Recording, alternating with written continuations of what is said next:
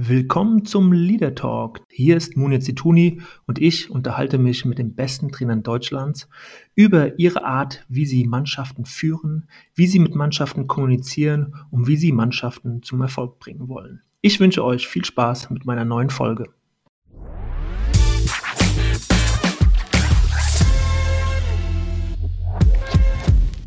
Ich begrüße euch zu einer neuen Ausgabe vom Leader Talk, einer ganz besonderen Ausgabe, denn mein Gast ist heute Silvia Neid, ehemalige Bundestrainerin der Frauenfußballnationalmannschaft und sie hat über 20 Jahre lang das Fußballgeschehen in Deutschland maßgeblich geprägt. Sie ging ja schon 1996 zum DFB als Juniorentrainerin und Co-Trainerin von Bundestrainerin Tina Teune-Meyer, bevor sie dann selbst 2005 das Amt der Bundestrainerin übernahm. Sie wurde Weltmeisterin 2007. Sie gewann Gold bei den Olympischen Spielen in Brasilien 2016 und ich freue mich sehr, dass Sie heute dabei sind. Ja, hallo, guten Morgen. Ich freue mich auch sehr auf unser Gespräch und bin ganz gespannt auf Ihre Fragen. Ja, ähm, habe mir natürlich ein paar Notizen zurechtgelegt. Ähm, ähm, meine erste Frage, die, die hier so steht, ähm, ist, äh, dass Sie in einem Interview äh, sagten, als Sie damals zum DFB kamen nach Ihrer Spielerkarriere, lernten Sie zu führen. Ähm, was haben Sie denn als erstes über das Führen gelernt? Können Sie sich noch an diese ersten Schritte erinnern, als Sie damals 1900 96 ja mit der, mit der Auswahl der U16, U17, U18, U19. Also sie waren, glaube ich, verantwortlich für die kompletten Junioren, äh, gleichzeitig Co-Trainerin von Bundestrainerin Tina Teune-Meyer, bevor sie dann eben 2005 selbst zur Bundestrainerin wurden. Können Sie sich noch daran noch erinnern, wie Sie am Anfang äh, ja plötzlich vor der Mannschaft gestanden haben und so ein ganz neues Feld betreten haben? Man muss natürlich dazu sagen, beziehungsweise haben sie ja schon, ich war ja Spielerin und kam dann eben in die Rolle der Trainerin und hatte auch direkt eine äh, U16-Nationalmannschaft, dann eine U18 beziehungsweise eine U19-Nationalmannschaft. Und da begann ich sozusagen mit dem Führen, ähm, wobei ich auch schon als Spielführerin versucht habe zu führen. Aber das ist dann natürlich auch nochmal was, etwas anderes, wenn man dann eben nicht nur eine Mannschaft hat, sondern eben auch ein Staff drumherum, wobei bei meiner mein Staff damals, der war äh, ganz, ganz klein.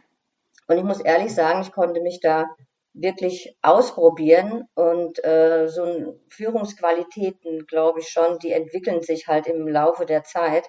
Und die Spielerinnen damals, die mussten einfach mit mir klarkommen, mit meiner Art und Weise.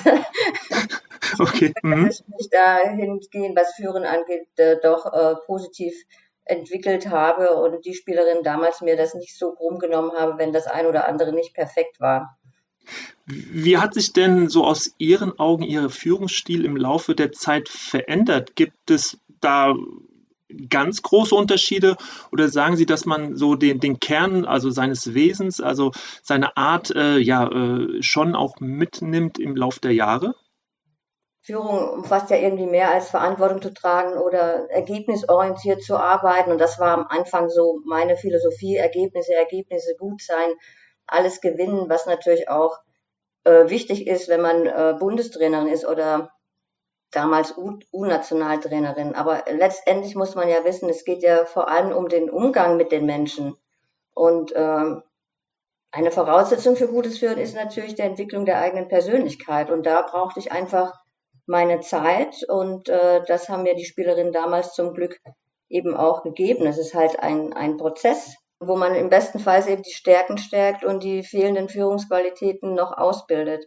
Mhm. Und was für mich eben immer wichtig war, war ähm, Ehrlichkeit und authentisch sein. Also ich habe nie versucht, irgendeine Rolle zu spielen, sondern ja, so wie es mir ging, so habe ich es eben auch vermittelt und äh, eben auch, was, was wichtig ist, um mhm. um Spiele zu gewinnen, weil darum ging es ja dann schon auch letztendlich. Ne? Und absolut, absolut und äh, nicht zu wenig, weil der Druck ähm, und das haben Sie ja dann gerade 2011 bei der, bei der Heim-WM gemerkt, der, der war ja für Sie als, als Trainerin äh, sehr, sehr groß. Und, und trotzdem nochmal äh, kurz zurück, äh, wenn Sie sagen, authentisch sein, auch diesen, diesen Weg weitergehen, da ist es ja auch wichtig, dass man sich das Feedback einholt von gewissen Leuten in seinem Umfeld, dass man sich ja auch immer wieder challenged äh, im Gespräch mit, mit äh, wichtigen Menschen, dass man auch blinde Flecken ein bisschen aufdeckt, aber auch, auch schaut, in welchen Bereichen man sich verbessern kann. Wie, wie haben Sie sowas genutzt? Haben Sie sowas genutzt? Wie haben Sie versucht, da immer wieder neu auch drauf zu schauen und äh, ja, sich selbst so ein bisschen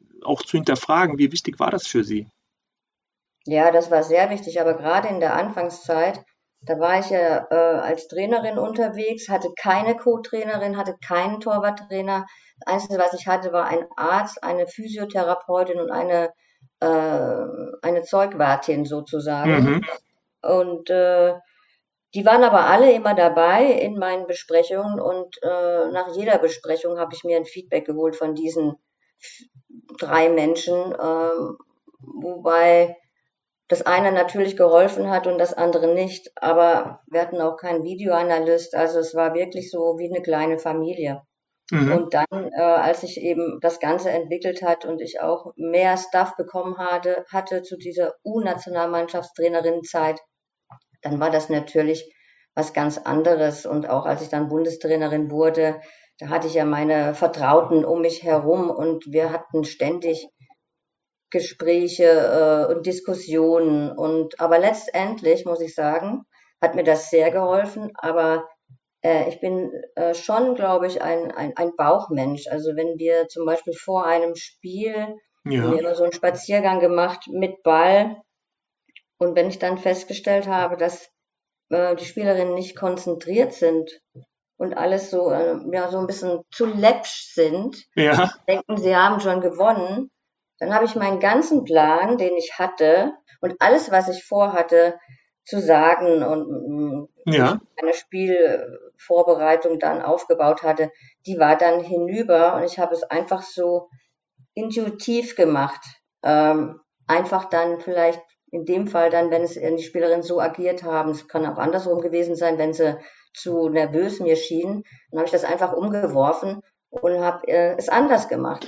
Mhm, ähm, das heißt, ähm, äh, es bedarf ja einer großen Fähigkeit auch äh, zur Selbstkritik dann, auch Dinge einfach in Frage stellen. Also das, was man gerade eben noch als, als Top-Lösung sozusagen ansieht, dann über den Haufen zu werfen. Wie sehr hat es Sie denn dann auch äh, im, im Verlauf der Jahre dann geschmerzt, wenn es dann auch öfters mal hieß, äh, die, die Frau Sylvia Knight, die, die können nicht so gut mit, mit Selbstkritik umgehen oder würde sich gar nicht so häufig in Frage stellen. Das muss sie ja gerade, wenn Sie so erzählen, dass Sie all die Jahre auch äh, sehr, sehr viel auf das Feedback ihrer, ihrer Nächsten auch Wert gelegt haben, auch Dinge einfach umgeworfen haben, das muss sie ja schon getroffen haben, dass plötzlich in der Öffentlichkeit ähm, dann so ein Bild entstanden ist. Ja, natürlich hat mich das getroffen, aber die Menschen, äh, die halt das dann äh, behauptet haben oder geschrieben haben, die waren halt nicht dabei und so ist das halt einfach. Also ich habe auch in dem mhm. Laufe der Jahre einfach gelernt, dass das alles nicht so wichtig ist, was geschrieben wird, sondern das Wichtigste ist, dass wir im Team mit den, mit den Spielerinnen, mit dem Staff, dass wir äh, gut miteinander klarkommen mhm. und dass wir natürlich Regeln haben, die jeder befolgen muss und dass wir, wenn wir alle an einem Strang ziehen, dass das einfach das A und O ist. Und am Anfang hat es geschmerzt und im Laufe der Zeit, muss ich sagen, wurde ich da wirklich viel gelassener in jeder mhm. Hinsicht und das hat mir gut getan und ich glaube, äh, der Mannschaft auch und dem Staff auch. Und das hat wieder was mit äh, Entwicklung der Persönlichkeit zu tun. Mhm. Diese, diese Gelassenheit, die strahlt dann aus, äh, natürlich auch auf kritische Situationen, wo, wo Spielerinnen dann nervös sind, wichtiges Spiel. Äh, und dann hilft natürlich so eine Gelassenheit. Ich glaube, so ein, so ein Olympiafinale gegen Schweden, und das war ja sozusagen ihr, ihr, ihr letztes Spiel. Äh, und ich glaube, da, ja, wenn man dann so eine Gelassenheit einfach so dann auch innerlich vielleicht zurückschaut ähm, auf all die Jahre, die man bereits als Trainerin gearbeitet hat und dann so ein Spiel hat, ähm, haben Sie da gespürt, dass, dass diese Gelassenheit, diese Erfahrung ein Pfund ist, ähm, ja, dass man sich nirgends kaufen kann, aber äh, nicht nirgends kaufen kann, das aber eminent wichtig ist, um eine Mannschaft dann in so einem entscheidenden Spiel zum Erfolg zu führen. Ähm, haben Sie das äh, verspürt? Die Spielerinnen merken ja sofort, ob man von dem, was man tut und sagt, überzeugt ist oder, oder eben nicht. Und ähm, deswegen ist so eine Ansprache auch immer total wichtig. Und wenn man darauf hinweist, ja, der Gegner ist gut, aber wir auch, aber wir müssen jetzt ganz klar unsere äh, Stärken in diesem Spiel wirklich äh, umsetzen, dann können wir das auch gewinnen. Und das hat dann auch wieder sowas mit äh, authentisch sein zu tun. Mhm. Und diese Gelassenheit, von der wir eben gesprochen haben, die ist halt gewachsen im Laufe der Jahre, wo man halt auch viel Kritik eingesteckt hat oder ich in dem Fall gerade nach äh, der Weltmeisterschaft 2011. So ab, muss ich sagen, wirklich so 2013 ähm, hat mich das alles nicht mehr tangiert und äh, die, das letzte Turnier, die Olympischen Spiele, ähm, da war ich wirklich, habe ich alles immer nur noch genossen, jedes Spiel, mhm. jede Spielbesprechung, jede äh, Zusammenkunft mit der Mannschaft, jedes Kaffeetrinken mit der einzelnen Spielerin, je, jede Trainingseinheit. Ähm, und von daher war ein wunderschönes letztes Jahr und natürlich auch mit einem sehr guten, großen Erfolg. Mhm.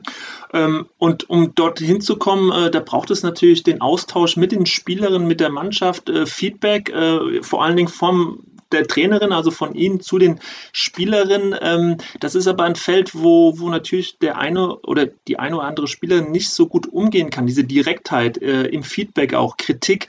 Wie haben Sie das ja, Zeit Ihrer Karriere gehandhabt? Kritik vor der Mannschaft, eine Spielerin, ähm, ja, sozusagen vor der Mannschaft auch ähm, zu kritisieren oder eher in Einzelgesprächen und dann auch wie intensiv äh, haben Sie durchaus dann äh, gespürt bei der einen oder anderen Spielerin, muss ich ähm, auch die Persönlichkeit eingehen und das vielleicht ein bisschen weicher, leichter gestalten. Ähm, wie schwer äh, oder wie leicht ist Ihnen äh, das gefallen, äh, mit Spielerinnen, mit der Mannschaft kritisch umzugehen? Das ist mir eigentlich sehr leicht gefallen, weil wir oder ich immer kommuniziert habe, dass äh, für mich eben Ehrlichkeit das Allerwichtigste ist. Also mhm. wenn ich einen Kader zusammenstelle vor einem Turnier und äh, es sind 23 Spielerinnen und es fallen eben halt drei oder vier raus, dann muss ich diesen drei oder vier eben auch sagen, warum. Und dann äh, tut das halt weh in dem Moment, aber trotzdem kann die Spielerin eben dann damit arbeiten in der Zukunft, weil nur weil sie jetzt bei diesem Turnier nicht dabei ist, heißt es ja nicht, dass sie beim nächsten Turnier nicht dabei ist. Und sie muss ja die Gelegenheit haben, daran zu arbeiten, äh, was eben nicht so gut war und warum die andere jetzt äh, bevorzugt mhm. wurde. Und das fand ich immer total wichtig und das habe ich auch als Spielerin so empfunden, dass wenn der Trainer mir ganz klar gesagt hat, nein, das hat mir nicht gefallen, dein Passspiel war, eine, äh, war nicht gut genug, dein Zweikampfverhalten war einfach zu schlecht, du hast dich immer rausgehalten, dein Defensivverhalten war äh, körperlos oder wie auch immer. Das hat mir im ersten Moment auch wehgetan, aber im, nach einer Nacht, wo ich drüber geschlafen habe, war es einfach für mich wichtig und ich konnte wieder mhm. neu angreifen und ich hatte wieder ein Ziel und äh, so denke ich oder weiß ich auch, dass das bei meinen Spielerinnen auch so war, dass man äh, ja dann auch einfach wusste, mhm. okay, die hat jetzt das und das und das besser gemacht, deswegen muss sie sich in diesem Moment für diese Spielerin entscheiden und nicht für mich. Aber das nächste Turnier kommt, nächstes Jahr ist wieder ein Turnier oder in zwei Jahren. Bis dahin äh, bringe ich mich auf jeden Fall wieder auf den Zettel der Trainerin. Und ich mhm. denke, das ist einfach wichtig, dass man wirklich ehrlich miteinander umgeht, auch wenn es in dem Moment erstmal weh tut. Und diese Klarheit, die, die zeichnet sie äh, absolut aus, ähm, äh, dass sie auch ne, diese, diese Rahmenbedingungen immer ganz klar äh, geäußert haben, äh, auch das haben sie an verschiedenen Stellen immer wieder betont, auch Disziplin, ähm, Regeln einzuhalten, ist ihnen ganz wichtig. Das ist halt eine Klarheit, an der können sich die Spiele orientieren. Wenn man es natürlich negativ äh, werten will, dann kann man sagen, naja, Disziplin, Disziplinfanatikerin, zu streng, lässt keinen Spaß zu. Ähm, wie schwierig ist es da, so eine Balance zu halten, also so gewisse Rahmenbedingungen für eine ganze Gruppe, für eine ganze Mannschaft aufzustellen und gleichzeitig diesen Spaß und diese Lockerheit ähm, mit reinzubringen? Ähm, haben Sie sich darüber überhaupt Gedanken gemacht oder fiel das Ihnen immer ähm, ganz leicht? Also natürlich äh, macht man sich darüber Gedanken, aber wenn äh, Sie jetzt sagen, äh, es ist immer nur Disziplin, Disziplin, Disziplin und kein Spaß, das stimmt ja nicht. Äh, mit Disziplin war ja gemeint, dass es dass es Regeln gibt. Die muss es ja geben. Es kann ja nicht sein, dass eine zehn Minuten früher zu früh kommt zum Training und die andere zehn Minuten zu spät. Dann wird es ja schon mal schwierig. Oder wenn wir sagen, wir wollen gemeinsam essen, dann äh, ist es halt aus meiner Sicht respektlos, wenn man äh, zehn Minuten zu spät mhm. kommt. Mhm. Und äh, da habe ich auch schon immer versucht, ein, ein Vorbild zu sein. Also ich habe mich ja diesen Regeln auch unterworfen sozusagen. Und meiner Meinung nach äh, kannst du da ja auch nur zusammenwachsen beziehungsweise Turniere gewinnen, wenn jeder weiß, was seine Aufgabe ist und was eben von der gesamten Gruppe erwartet wird. Und äh, ich denke, nur dann geht's, weil äh, es kann nicht sein, dass wir irgendwie halt Urlaub mhm. machen irgendwo in schönen Ländern, sondern wir haben einen Auftrag. Und ähm, trotzdem äh, war ich ja nicht immer nur äh, hart oder streng, sondern diese Strenge oder diese Disziplin, die bezog sich hauptsächlich auf eben, wenn wir jetzt in der Praxis agierten, wenn wir auf dem Trainingsplatz waren. Da war einfach für mich total wichtig, höchste Konzentration. Und wenn wir nicht mehr auf dem Platz waren, sondern wir uns normal äh, im Hotel oder wo auch immer mhm. aufgehalten haben, dann hatten wir sehr, sehr viel Spaß natürlich miteinander. Viele Gespräche, äh, viele Auseinandersetzungen, auch Diskussionen. Natürlich hatten die Spielerinnen auch äh, ihre Meinung zu verschiedenen Dingen äußern können. Aber was so mit, ähm, mit Disziplin, das heißt für mich eben gleichzeitig auch eben Respekt, respektvoller mhm. Miteinander. Wenn ich, ich bin also immer überpünktlich und letztendlich war das auch so, wenn wir mit dem Bus irgendwo hinfuhren zum Training oder zum Spiel oder irgendwo zum Ausflug. Ja.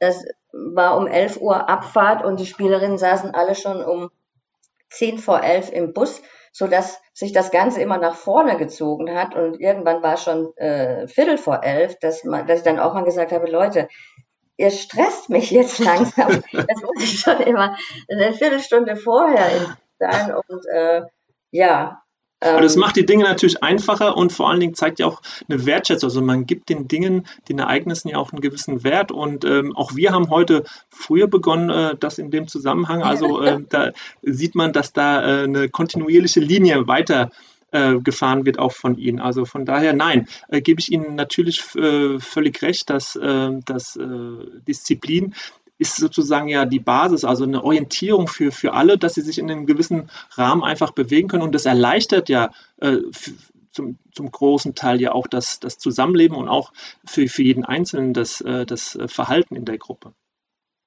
Ja, genau, das sehe ich auch so. Und das mhm. äh, geht ja dann weiter bis zum Staff, die ja auch eben die Disziplin walten lassen mussten. Also ich bin halt der Meinung gewesen oder bin ich eigentlich immer noch, dass das äh, wichtig ist, um miteinander Spaß zu haben und äh, eben auch mhm. letztendlich mhm. Erfolge feiern zu können. Ja, und da gibt es ja also ähm, diese zwei Pole, eben Liebe und Konsequenz. Das ist ja wie in der Erziehung auch, dass äh, wenn man mit Kindern äh, oder in der Familie zu tun hat, dass die natürlich auch beide Seiten brauchen. Ne? Wir brauchen eine, Beziehung, wo, wo, es, wo es um das Menschliche geht, um, um, um Spaß, Freude, aber natürlich auch die Regeln und die Disziplin und eine gewisse Konsequenz, dass man auch merkt, okay, ich kann mich halt eben nur in diesem Rahmen bewegen. Und ähm, wenn ich jetzt an die erfolgreichen Trainer gerade im, im, im Männerfußball denke, wie, wie Jürgen Klopp, Jupp Heynckes oder auch jetzt Hansi Flick, ähm, da ist ja diese emotionale Führung, äh, steht da ja im Vordergrund, äh, die eben äh, zeigt, dass, dass die Disziplin, dass die Regeln wichtig sind, aber ohne, ohne es zu füllen mit, mit dieser Empathie, mit, der, mit dem Spaß, der Freude, wie Sie es auch gerade beschrieben haben, geht es eben nicht. Und auch in der Wirtschaft ist dieses Schlagwort der emotionalen Führung wird immer wichtiger, also dass auch Führungskräfte in, in, äh, in der Wirtschaft merken, okay, ich muss mich ein bisschen mehr auf meine Angestellten einlassen, mitkriegen, äh, wo die emotional stehen, damit sie eben das Potenzial auch ausleben können, ähm, ja, und, und dadurch das, das Unternehmen in dem Fall weiterbringen.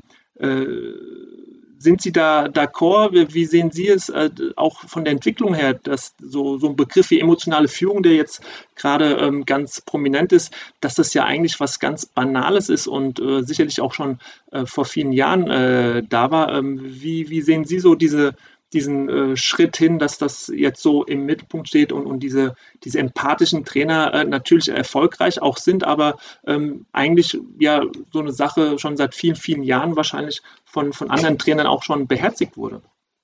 Ja, das sehe ich genauso. Also und emotionale Führung ist eben das, was ich vorhin auch eben meinte, dass man halt äh, dann auch mal leidenschaftlich und emotional sein muss und auch sein darf und dass das einfach äh, ja wichtig ist. Und äh, Empathie hatten Sie ja vorhin auch angesprochen, das ist ja auch das A und O, dass man eben auch fühlt und spürt, wie mhm. es der Spielerin geht. Ähm, man, man kennt sich ja auch schon länger, man sieht, okay, im Training läuft es nicht so, warum ja. nicht? Ähm, dann hat es ja nicht immer vielleicht damit was zu tun, dass sie jetzt nicht schlecht trainiert ist oder wie auch immer. Es hat ja auch oft was damit zu tun, dass vielleicht zu Hause Familie oder irgendwas im Freundeskreis nicht in Ordnung ist. Und das ist halt die Kunst, äh, mhm. finde ich, als äh, Führungskraft dann das herauszufiltern, Vertrauen aufzubauen mit der Spielerin oder mit dem Spieler, ähm, zu entwickeln, wie wir denn jetzt gemeinsam aus dieser äh, Durststrecke rauskommen? Was können wir denn gemeinsam ändern? Brauchst du mhm. mal äh, ein Zimmer für dich alleine, wenn man unterwegs ist? Oder soll ich dich mal äh, beim der nächsten Trainingseinheit draußen lassen und möchtest du vielleicht lieber mit dem Athletiktrainer in der oder der Richtung trainieren? Und das ist halt äh, die die Schwierigkeit, beziehungsweise eigentlich nicht die Schwierigkeit, aber das ist das, was man einfach äh, sehen muss und erkennen muss, so dass es der Spielerin in dem Fall dann eben gut tut. Mhm. Das kann ich auch dann gut kommunizieren, dass ich sage, okay, ähm, Spielerin XY,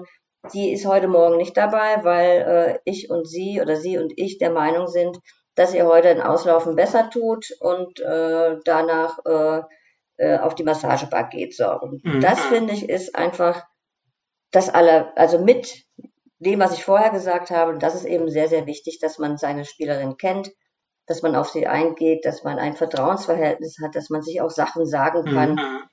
Genauso konnten die Spielerinnen mir auch sagen, du, diese Trainingeinheit, die, die fand ich echt überhaupt nicht gut. Äh, aus den oder den verschiedenen Gründen oder deine Ansprache war mir jetzt in dem Fall echt zu hart, äh, habe ich nicht so gut weggesteckt.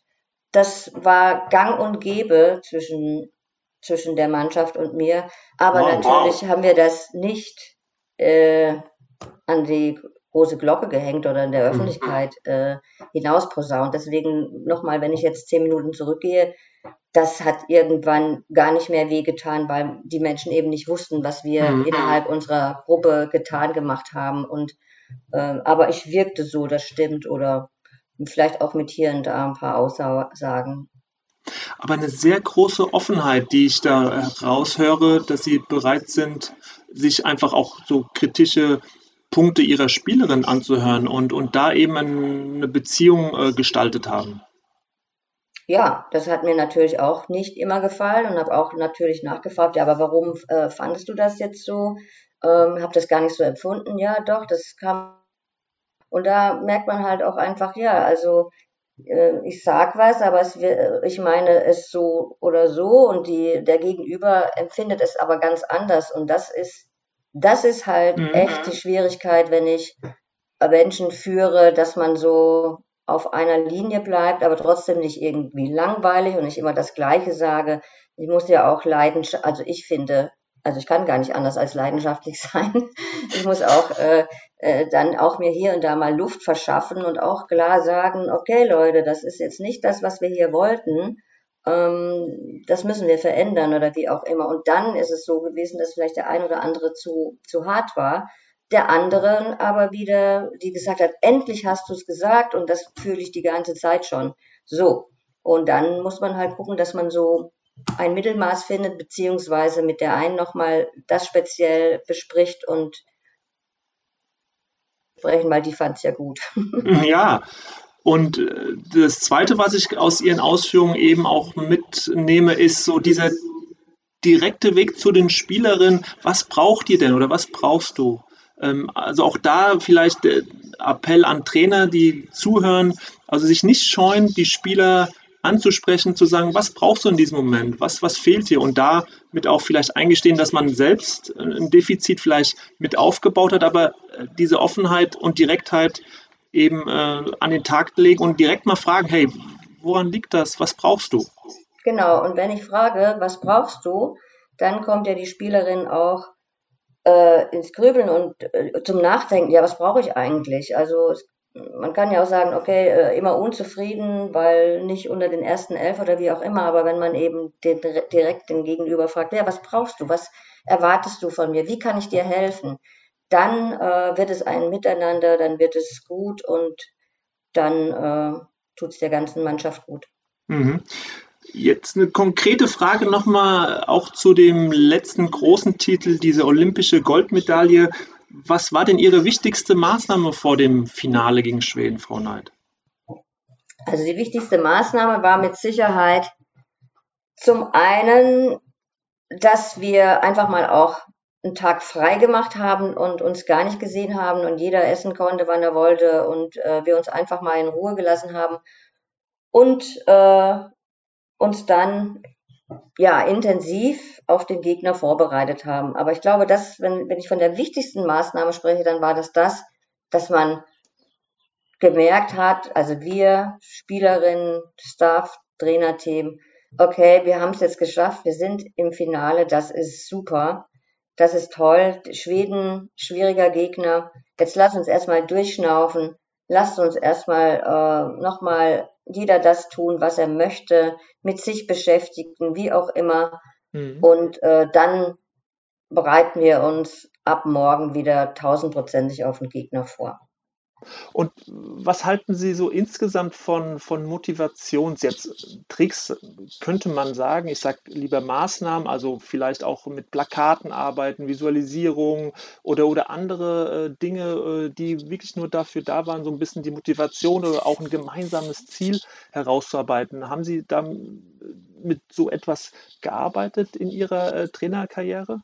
Ja, mal ja, mal nein. Also äh, wir haben ja uns vor jedem Turnier immer Ziele gesetzt, aber das war jetzt nicht, dass da nur stand, okay, wir wollen das Turnier gewinnen, sondern wir hatten Etappenziele uns überlegt und äh, natürlich auch die erarbeitet mit den, mit den Spielerinnen. Wir hatten ja dann auch einen Mentaltrainer dabei oder teilweise Psychologen, der sehr viel mit den Spielerinnen gesprochen hat und ähm, wir dann zusammen einfach so Etappenziele geschaffen haben und das auch aufgeschrieben haben und mit in die Kabine genommen haben zu den Spielen, wo wir dann einfach so ein gutes Gefühl, einen Haken zu machen, äh, geschafft. So, jetzt kommt das nächste. Und dann war der, der Berg einfach nicht so groß. Also das haben wir auch, haben wir schon auf jeden Fall gemacht, ja. Und, und, und Sie würden auch sagen, äh, dass sich das absolut äh, bewährt hat. Äh, es gibt in so einer Mannschaft ja sicherlich auch immer wieder dann Spielerinnen, die dem so ein bisschen kritisch gegenüberstehen. Aber haben Sie den Eindruck, dass es insgesamt immer mal wieder Sinn macht, ja, sowas zu, zu verbalisieren, sich aufzuschreiben, mhm. zu visualisieren? Ja, ich finde, das macht Sinn. Ich finde, grundsätzlich äh, darf man nicht immer das Gleiche machen. Und ob man jetzt mal ein Plakat aufhängt und beim nächsten Mal nicht, ich glaube, das ist einfach auch wichtig, dass man nicht immer das Gleiche macht, sondern dass äh, man einfach Ideen hat, wie man jetzt die Mannschaft äh, jetzt wieder äh, motivieren kann. Wobei äh, es ist ja bei uns immer so gewesen, ein Turnier gespielt, gewonnen oder Zweiter, Dritter, Vierter geworden oder im Viertelfinale ausgespielt, äh, ausgeschieden. Und dann kam ja schon wieder das nächste Turnier. Also wir hatten jetzt nie so viel Zeit, uns auf entweder dem Titelgewinn auszuruhen oder äh, wenn man früher ausgeschieden ist, hatte man die Möglichkeit, sich direkt wieder neue Ziele zu setzen. Und das ist einfach wichtig und äh, motiviert waren die Spielerinnen sowieso immer, weil es ist ja jetzt nicht irgendein, also ein Verein gewesen, sondern es ist natürlich ja, ich darf für Deutschland spielen. Und das ist ja Motivation irgendwo genug. Sollte Aber es sein. Mhm. Sollte es sein und ich kann es auch bestätigen, also was äh, die Frauennationalmannschaft anging, das war auf jeden Fall so. Aber mir fällt was Schönes ein. 2013 äh, bei der Europameisterschaft, da hatten wir im Vorfeld sechs, sieben Stammspielerinnen verletzt, die äh, zu Hause bleiben mussten und wir mussten unseren Kader aus, auffüllen mit ganz jungen Spielerinnen, die äh, in der U20-Nationalmannschaft bei Maren Meinert äh, gespielt haben. Und äh, wir haben zusammengesetzt, okay, wen, wen können wir nehmen? Ja, die und die und die, okay. Mh, mm, hatten dann geguckt, also sie hatten auf jeden Fall die Qualität, sie mussten eben jetzt auch ähm, dahin kommen, dass sie das Tempo mit, mitgehen können. Und dann war es eben so bei diesem Turnier, dass es halt auch so ein bisschen ähm, schwankend war, wie das halt dann auch so ist bei jungen, jungen Spielerinnen. Und irgendwie, also wir hatten so eine Gruppe mit älteren Spielerinnen, wir hatten eine Gruppe mit jüngeren Spielerinnen. Und wir machten dann ein Torschussspiel, alt gegen jung. Und dann hatte ich mir irgendwie kam mir in den Sinn, äh, ich gebe euch hier mal so ein paar Attribute wie äh, Mut, äh, Respekt, äh, äh, Zusammenhalt und äh, der Verlierer macht dann nach dem Abendessen heute so eine kurze Präsentation zusammen, ähm, wie, ja, wie, wie ihr diese Wörter wie Mut, wie ihr die erklären möchtet oder Zusammenhalt oder miteinander so. Und ich sage Ihnen, das war das Beste, was ich je in meiner Karriere erlebt habe. Jung hat verloren, Jung musste präsentieren.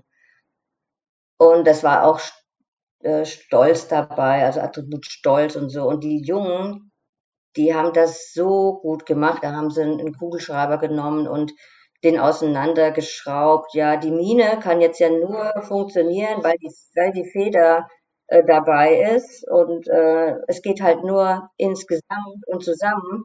Und so wird das bei uns eben auch sein. Es war dann äh, vor dem Finale und äh, oder zwei, drei Tage vor dem Finale und äh, da war ich, da war ich begeistert oder stolz. Äh, Nadine Angerer war ja damals ne, auch unsere Torfrau und auch eine wichtige Führungsperson. Ähm, haben die jungen Spieler gesagt, wir, ich, wir sind so stolz, darauf, mit dir in einer Mannschaft spielen zu dürfen. Wir sind so stolz, dass du unsere Torfrau bist und, und, und. Also, also ich kann Ihnen sagen, Gänsehautmoment, ich hatte Tränen in den Augen, ich war total geflasht und ich konnte nur noch sagen, also vielen Dank für eure Präsentation. Ich äh, wünsche euch den Frieden der Nacht. mehr konnte ich nicht mehr sagen. Das war, das war toll und von diesen Moment an, äh, das war, wir hatten so viel Spaß, so viel Vertrauen, ähm, ein tolles Finale gespielt. Also, es hat dann auch die, die Mannschaft beflügelt und den großen äh, Titelerfolg dann auch gebracht. Ähm, eine Frage. Es war noch, auf jeden Fall ein Teil. Es war ein hm, wichtiger hm, Teil, der dazu beigetragen hat, da bin ich ganz sicher. Hm. Noch, noch eine persönliche Frage zu Ihnen, weil Sie natürlich nach der Heim-WM sehr stark in der Kritik waren. Wie, wie haben Sie es denn jetzt auf der persönlichen Ebene geschafft, aus dieser Zeit wirklich herauszukommen, weil Sie jetzt auch sagen, 2013 EM-Titel und was dann alles folgte mit dem Olympiasieg. Aber diese Zeit, die war wirklich nicht einfach. Äh, diese Heim-WM, ganz Deutschland im Fieber, äh, Sie in der Kritik. Äh, wie haben Sie es persönlich geschafft, äh, da wieder rauszukommen und für sich selbst auch diese Motivation, dieses Brennen, dieses Feuer und diese Begeisterung, dass sie dann wirklich äh, fünf Jahre später den, den absolut ultimativen Erfolg auch nochmal feiern konnten. Wie, wie, wie sind Sie da rausgekommen? Ja, also ich würde lügen, wenn ich sagen würde, es war einfach. Es war äh, eine schwere Zeit. Ähm, ähm, ich habe auch mal mit der mit der Bundeskanzlerin bei dem Finale standen wir in der VIP-Lounge und dann hatte ich gefragt, wie lange dauert jetzt diese negativen Zahl, äh, Schlagzeilen und äh, die Frau Merkel meinte zu mir, bis zum nächsten Turnier.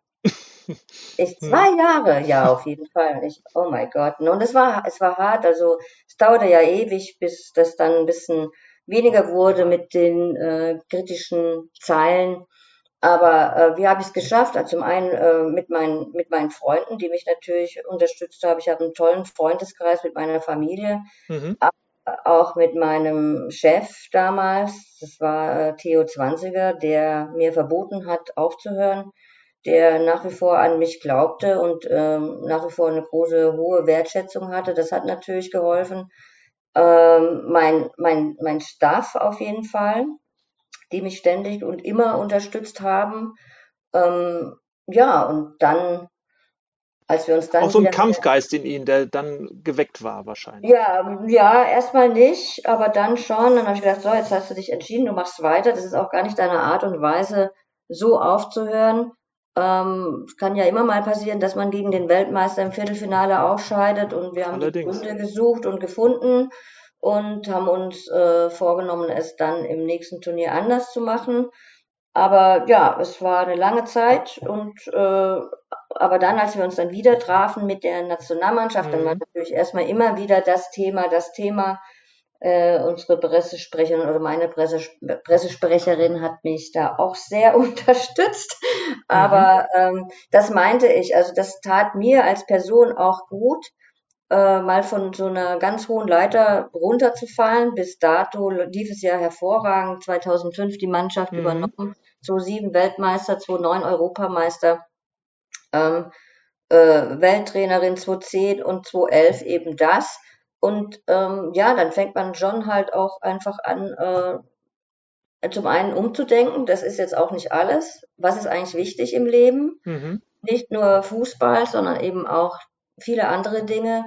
Und äh, das eben sich ein, ein dickeres Fell anzueignen. Und äh, recht machen kann man sowieso nicht jedem. Das musste ich dann eben auch erfahren und lernen und äh, kam dann mit meiner dann äh, Gelassenheit, die ich dann mhm, da sind wir wieder mhm. ja gewonnen habe oder erlernt habe, wie auch immer, äh, kam ich dann super über die Runden, sage ich jetzt mhm. mal, wobei es war ja nicht über die Runden, sondern es war ja gewollt, um dann eben 2016 meinen Vertrag ja. auslaufen zu lassen.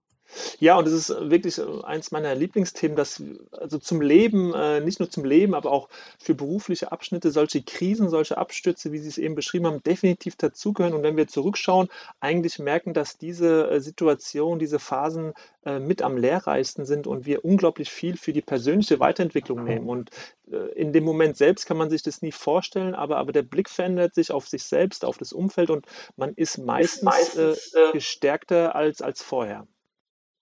Ja, das kann ich auf jeden Fall bestätigen. Man ist nicht mehr nur so fixiert auf das eine, also auf den Beruf Fußball und es mhm. muss immer alles glatt laufen. Das geht ja gar nicht. Wie soll das denn funktionieren? Und es sind eben andere Dinge äh, sehr viel wichtiger als eben das, wie Gesundheit unter anderem eben auch. Und äh, ja, es hat mir auf jeden Fall geholfen in meinen ja, in der Zukunft und äh, mhm. hilft mir eigentlich heute immer noch, weil es kann nicht immer nur, die Leiter geht zwar nach oben, aber man kann nicht immer nur nach oben klettern, man muss manchmal auch runterfallen und dann muss man sich schütteln und wieder aufstehen und dann geht's weiter und dann brauchst du halt auch einfach äh, gute Leute um dich herum, die mit dir an diesem nächsten Ziel dann mhm, arbeiten. Absolut. Ähm, was ich auch äh, gelesen habe, äh, Frau Neid, dass Sie Angebote auch äh, aus dem Männerfußball hatten, Männermannschaften zu übernehmen. Ähm, A, Frage 1, äh, ist das äh, zutreffend? Und, und Frage 2, woran ist es letztlich gescheitert? Würden Sie heute anders entscheiden? Also ich hatte noch nie ein Angebot aus einer Männer, von einer mhm. Männermannschaft, da müssen Sie mich verwechseln. Okay. Äh, ich hatte, äh, wenn dann Angebote immer aus dem Bereich Frauenfußball, was okay. jetzt heute immer noch so ist, was mich eigentlich wundert, weil ich ja eigentlich schon fünf Jahre im Moment das heißt, die Angebote also laufen noch regelmäßig bei Ihnen ein. Ja, was natürlich mich sehr, sehr freut. Auf der anderen Seite, aber ich konnte mich jetzt noch nicht dazu bewegen, äh, es nochmal oder wieder zu tun, mhm. weil ich halt auch jetzt im Moment ein einen schönen Job habe, wo ich halt auch äh, andere Dinge dazugelernt habe, zum Beispiel mit dem Laptop umzugehen. und ich bin jetzt viel äh, breiter unterwegs, was den Fußball angeht. Ich bin ja in Scouting, Spielanalyse, Diagnostik und da bin ich verantwortlich für die Entwicklung mit im Frauenfußball, beziehungsweise ich schaue auf der ganzen Welt Frauenfußball und gucke, was eigentlich passiert, welche Auffälligkeiten gibt es, wer, warum machen oder was machen die besten Mannschaften, können wir das implantieren in, in unsere Mannschaft. Also ich gebe regelmäßig Impulsvorträge mhm. Mhm. und äh, das macht sehr, sehr viel Spaß und ja, von daher habe ich bisher immer abgesagt. Okay, aber das ist, ich höre daraus, dass es äh, nicht äh, zu 100 Prozent äh, abgeschlossen ist, sondern vielleicht ja doch nochmal eine Rückkehr auf die Trainerbank gibt. Das könnte passieren. Ich sage, man soll ja nie, mhm. nie sagen, aber äh, ich kann jetzt auch nicht sagen, ja, das wird passieren. Also von daher bin ich da auch gelassen und äh, wie es dann gerade so ist oder wenn es dann ein Angebot ist oder ein Land oder was auch immer, was mich total äh, neugierig machen würde oder eben auch die Spielerin, hm, dann natürlich. mit Sicherheit. Aber im Moment äh, habe ich, wie gesagt, bisher alles abgesagt. Frau Neid, wir kommen so langsam dem, dem Ende entgegen. Also wir haben jetzt schon fast 50 Minuten. Sie sehen, das geht relativ flott. Ähm, eine Frage zu diesem ganzen Komplex, trotzdem nochmal Männerfußball, Frauenfußball. Ähm, äh, langweilen Sie diese Fragen sehr, diese Vergleichbarkeit immer, die dann jetzt auch von mir kam, Mensch, eine Männermannschaft mal trainieren, ist das denkbar? Was sind die Unterschiede? Ähm, was braucht es, dass es äh, sich vielleicht äh, in, in diesem Fall irgendwann mal normalisiert? Äh, hat es damit zu tun, dass man irgendwann vermehrt mal Frauen sieht, die Männermannschaften trainieren? Oder äh, ist es einfach so, dass man das äh, grundsätzlich einfach immer trennen sollte und, und immer separat halt sich auch anschauen sollte? Nein, auf gar keinen Fall trennen, weil äh, es ist ja nicht getrennt. Die Männer trainieren ja Frauenmannschaften, ne? Das ist ja gang und gäbe. Definitiv. Mhm. Frauen traut man es nicht zu, Männermannschaften zu trainieren. Vielleicht äh, in der dritten Liga.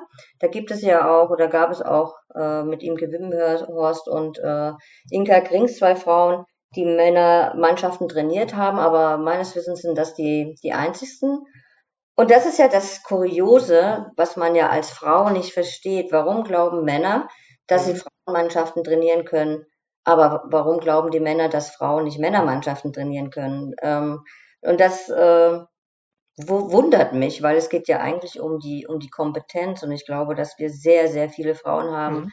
in Deutschland, die diese Kompetenz haben, die auch hervorragend Männermannschaften trainieren könnten, auch die erste Bundesliga. Aber ich glaube, da sind wir noch weit von mhm. entfernt, weil man sich halt auch vielleicht als Verein das nicht traut, diesen ersten Schritt zu machen, beziehungsweise man auch Angst hat, äh, was machen die Fans, akzeptieren die überhaupt mhm. eine Frau? Und dann das Allerwichtigste, was machen eigentlich die Spieler, akzeptieren die eine Frau, aber ich glaube, das wäre noch das einfachste Problem, weil kann mir schon vorstellen, dass äh, die Spieler sich da auch wohlfühlen würden. Mm, ja, hm. aber es, es nervt mich nicht, diese Frage. Ich habe gehofft, dass Sie sich stellen und ich das sagen konnte, was ich gesagt habe. okay, ja, nein. Und äh, was würden Sie so, was wäre denn in Ihren Augen so der, der nächste wichtige Schritt, äh, damit es da eine Normalität gibt?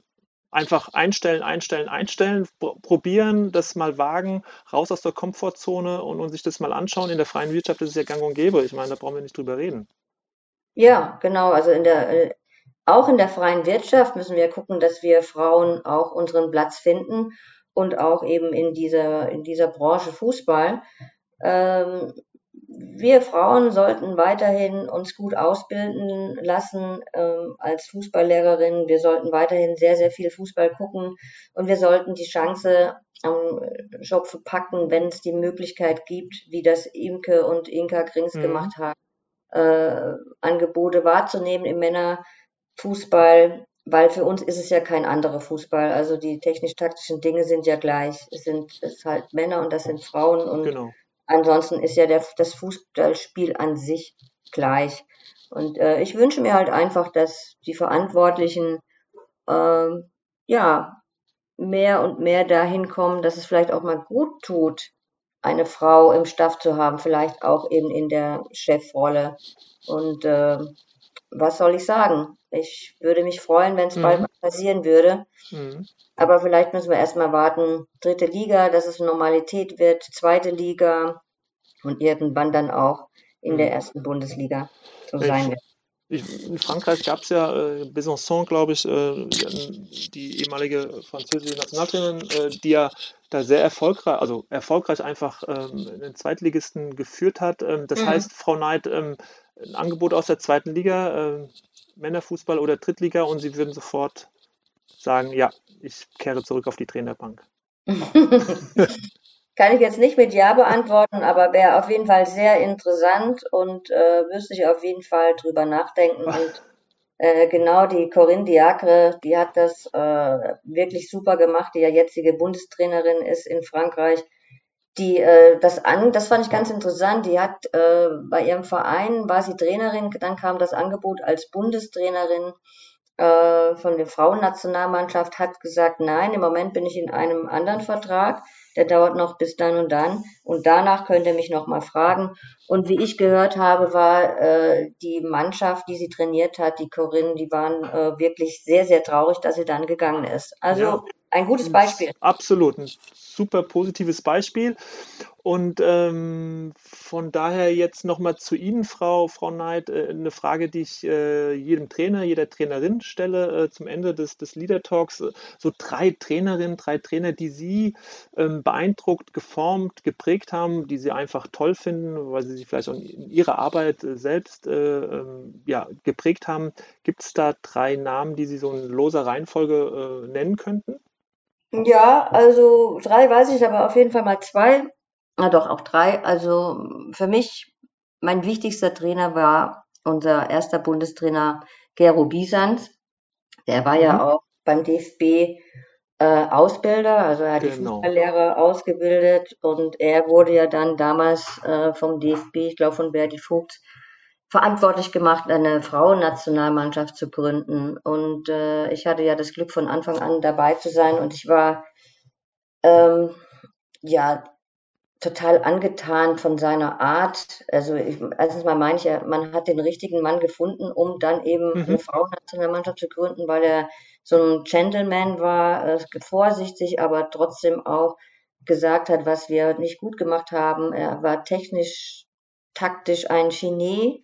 Also ich habe in meinem, ich hing ihm an den Lippen, wenn wir Spielbesprechungen hatten oder wenn wir auf dem Trainingsplatz standen. Er hat mir so viele wichtige Tipps gegeben. Von daher war das kann ich wirklich sagen, mhm. mein wichtigster Trainer äh, als Aktive. Und die zweite ist die Tina Teune. Ja. Äh, wo ich ja neun Jahre lang ihre, ihre Co-Trainerin war. Sie ist meine Mentorin, kann ich wirklich sagen. Von ihr habe ich alles gelernt. Äh, wie bereite ich äh, eine Trainingswoche vor, wie, wie, auch, wie mache ich das langfristig auf ein Turnier vorbereiten, wie, wie, wie gehe ich mit Menschen mhm. um. Ähm, sie war ja so ein bisschen mehr die ruhige und ich mehr so die emotionalere. Wir haben hervorragend zusammengepasst und ich habe alles von ihr dann 2005 äh, die Nationalmannschaft übernommen habe, da habe ich äh, oft noch bei ihr angerufen und sie um Rat gebeten, wie würdest du das machen in der Situation, was würdest du da machen und das hat mir einfach total geholfen und ihr bin ich äh, sehr, sehr dankbar. Gerade am Anfang, als ich anfing mhm. als ähm, U-Nationaltrainerin, wo ich jetzt sehr wenig Erfahrung hatte, sie hat mir also alles erzählt, alles gezeigt, mich begleitet äh, und das war, das hätte sie toll, nicht gewusst, toll. aber hat sie gemacht und das war perfekt für mich und deswegen, ja, werde ich Tina da in dieser Beziehung nie vergessen und sie war mega wichtig für meine mhm. Entwicklung als Trainerin und als dritter Trainer ähm, kann ich sagen, ähm, was wer mich immer beeindruckt hat am Spielfeldrand und auch wie die Mannschaft gespielt hat, war Jürgen Klopp. Äh, wirklich, egal welche Mannschaft er trainiert hat, tollen Fußball spielen lassen. Und da ging es auch immer sehr, sehr viel um Disziplin, gerade was das Abwehrverhalten angeht. Ja. Ähm, und auch äh, habe ich mir viele Spiele von Dortmund damals angeschaut und das versucht zu übertragen auf unsere Nationalmannschaft. Da gefiel mir damals so diese, diese Bewegung im Mittelfeld, das immer wieder in die Tiefe starten, diese Dreiecksbildung, ähm, Positionswechseln. Äh, das gefiel mir sehr, sehr gut und das habe ich versucht zu übernehmen in unsere Nationalmannschaft und äh, grundsätzlich finde ich ihn halt auch sehr, sehr kompetent und sehr authentisch und das gefiel mir. Und wir sind jetzt am Ende unseres Gesprächs, Frau Neid. Wir haben ja vorhin so vor dem Gespräch gesagt, Mensch, da hatten Sie noch die Befürchtung 60 Minuten. Äh, so viel habe ich gar nicht zu diesem Thema zu sagen. Ja, wir sind jetzt bei fast genau 60 Minuten. Es war mega kurzweilig, sehr, sehr spannend das alles von Ihnen zu hören. Auch zuletzt nochmal Ihr Blick auf äh, Männerfußball, Frauenfußball. Von daher vielen Dank, dass Sie sich Zeit genommen haben. Alles Gute und vielleicht äh, sehen wir Sie ja doch nochmal irgendwann wieder auf der Trainerbank. Ich würde mich darüber freuen, viele andere auch. Von daher vielen Dank für, für Ihre Zeit, Frau Neid. Ich habe zu danken, ähm, habe mich sehr, sehr wohl gefühlt, mit Ihnen zu plaudern und ich wünsche Ihnen auch alles Gute und hoffentlich bis bald. Bleiben Sie gesund. Bis dann. Tschüss. Ciao. Tschüss.